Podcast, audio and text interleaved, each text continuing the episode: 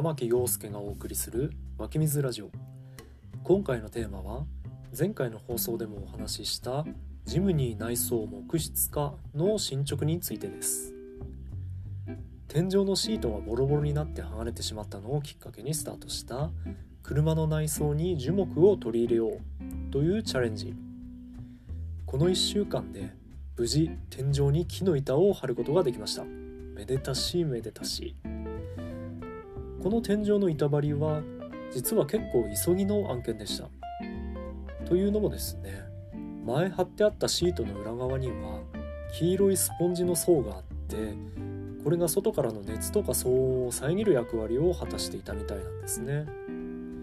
でもいかんせん30年前の車ですからスポンジがもうボロッボロでシートが剥がれた途端にスポンジの粒がポロポロ降ってきましてなんかあのパブロン？風邪薬の？車内にパブロンばらまいたみたいな感じになっちゃったんですね。で走るたびにこれが振動でもっと降ってくるのでこれは早くなんとかしないとと思って頑張りました。完成形をインスタグラムに載せているのでよかったらチェックしてみてください。それで具体的にどうやったかっていうと杉の板を張りました。杉の木を使った理由は大きく2つあって1つ目が軽くて柔らかいから。車の天井ってのは車種にもよりますが完全な平面にはなっていなくて緩やかな曲面になっていたり凹凸があったりして平たい板を張るのが結構面倒なんですね。なので板を張る時は一般的には初めに角材を何本か貼り付けて下地を作ってその下地によってできた平面に板を張るみたいですね。ただこの場合下地の分だけ天井が低くなってしまいます。僕は天井を低くしたくなかったので下地を作らないで天井のカーブにフィットさせてベタ張りしたかったんですね。フィットさせるなら柔らかい木材。ということで杉をチョイスしました。杉は流通している木材の中でもかなり柔らかいです。ちなみに下地を使わずにどうやって天井に貼るのかというとこれインスタにアップする写真を見てもらえば分かると思うんですけどジムニーは天井の周囲がぐるりと溝が掘ってあってそこに板を差し込めるようになっているのと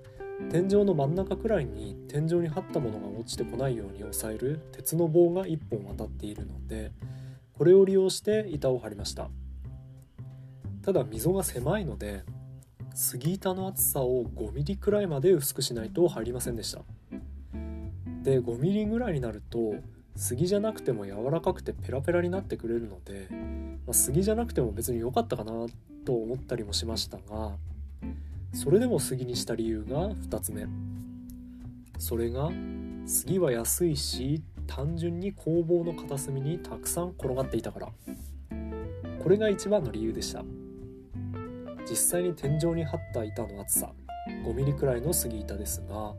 これはある程度の厚みの板を薄くスライスして作っていきました。で木材加工の世界では薄い材料を作ることって実は結構贅沢なことだったりします。どういうことかというと板を薄くスライスする時にはバンドソーっていう糸のこぎりを大きくしたような機械でやっていくのですがノコギリでスライスするということはその刃物の厚さ分だけおがくずになって消えてしまうということなんですね。なので薄い木材を何枚も用意しなくちゃいけないということはその数だけノコギリを通さなくちゃならない。ということなのでおがくずになって消えてしまう量がそれだけ多くなってしまう。つまり捨てる部分が増えていく。ということです。しかもバンド層の切断面はガッサガサになってしまうのでそこをまた削ってツルツルにしなくちゃならないので失われていく部分がまた増える。ということなんですね。こんな理由から量が比較的豊富で安価な杉でやってみた。という感じです。というわけで特に図面とかは描かず現物合わせで「えいやー」で作っちゃいました。ジムニーの天井は割とシンプルな構造に見えて意外といろんなところがカーブしていってそれに合わせるのがとっても大変でしたがなんとか合格点には達したかなと思います。作ってみてよかったなという点が車の中が杉のいい匂いがするってことですね。新築の木の家っていう感じです。特に夏場は車内が暑くなるので杉の香りがより強く放たれる気がします。これはそのうちま嫌になるかもしれませんが今のところは気持ちよく呼吸できています。一方でちょっとマイナスな感想が2つあって1つ目がこれはもう無垢の木材の宿命なのですが反ったり伸び縮みしたり割れたりするよねということですね。まあこれは分かっていたことではありますけどね。車のボディってかなり熱くなりますよね。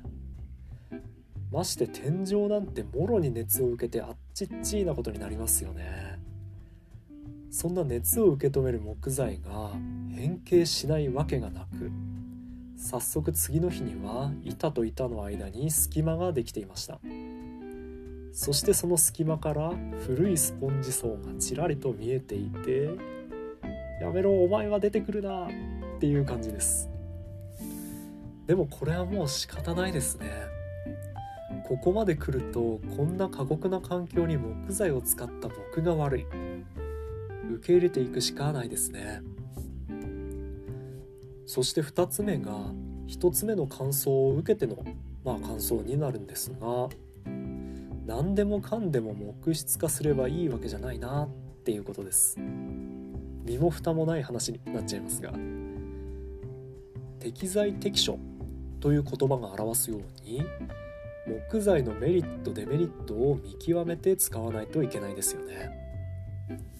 木材っていうのは外的要因に対して自分の体を伸び縮みさせて対応していく材料ですからそれで言えば車の天井という過酷な環境に外的要因に対して敏感な木材っていうのを使うっていうのは適材適所の考えからいくと実は適切ではないのかもしれません。それよりかは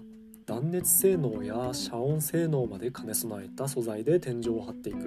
ていうのが本当の適材適所である。と言えますね。もちろんきちんと断熱材を入れてから木材を貼れば問題ないのですがそこまでして杉の板を張らなくてもいいなと思った理由が2つ目の理由。それが、まあ、ぶっちゃけ単純に杉の見た目が内装の雰囲気にマッチしていない。ということですね。杉って木目がはっきりしていてしかも白っぽいので車内がなんだか落ち着かない雰囲気になってしまいました。皆さんこんな経験はありませんか？小さい頃おばあちゃん家にお泊まりした時天井の板の木目が怖くて眠れなかった。とか。今回杉の天井を作ってみてそれを思い出しました。しかも車の天井って単純に占めてる面積大きいから余計目立ちますよね。やっぱり車内は落ち着いた雰囲気にしたいのでちょっと改善の余地ありですね。このことで思い出したことがもう一つあって僕は大学で森林資源について勉強していたのですがその時お世話になった先生が言っていたのが家を建てる時は壁天井床何から何まで木で作るっていうのは嫌だなとおっしゃっていました。木材だけが視界に入るっていうのが山小屋みたいでなんだか大味すぎるっていう意味でおっしゃっていたんですが当時僕は盲目的に木はいいものだと思っていたので何で木材の専門家である先生がそんなこと言うんだよって思っていたんですが今はすごくよくわかります。木という素材自体はもちろんいいものであるけれど異なる素材と交わることで絶妙なマリアージュが生まれてお互いの良さを引き立て合う。ものづくりの世界にはこれがあるなと思います。実は今回天井の他にドアハンドルも木製のものに取り替えてみました。こちらもインスタグラムに載せているので是非ご覧ください。南会津産のくるみの木で作りまして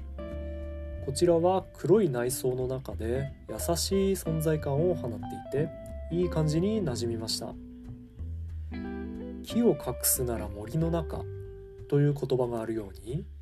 木は木の中に埋もれてしまうんだなぁと思いました。だから黒い金属やプラスチックの中に置かれることでよりその魅力が引き立つのでしょうね。他にも木と土木と布木と石などいろんな組み合わせが想像できます。異なる素材同士がそれぞれのいいところを補完し合う。これもまた適材適所なんでしょうね。もちろん好き嫌いの問題もあるかとは思いますが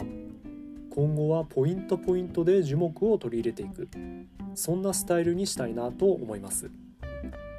ドアハンドルみたいに小さな木質化ができそうな場所はまだたくさんあるので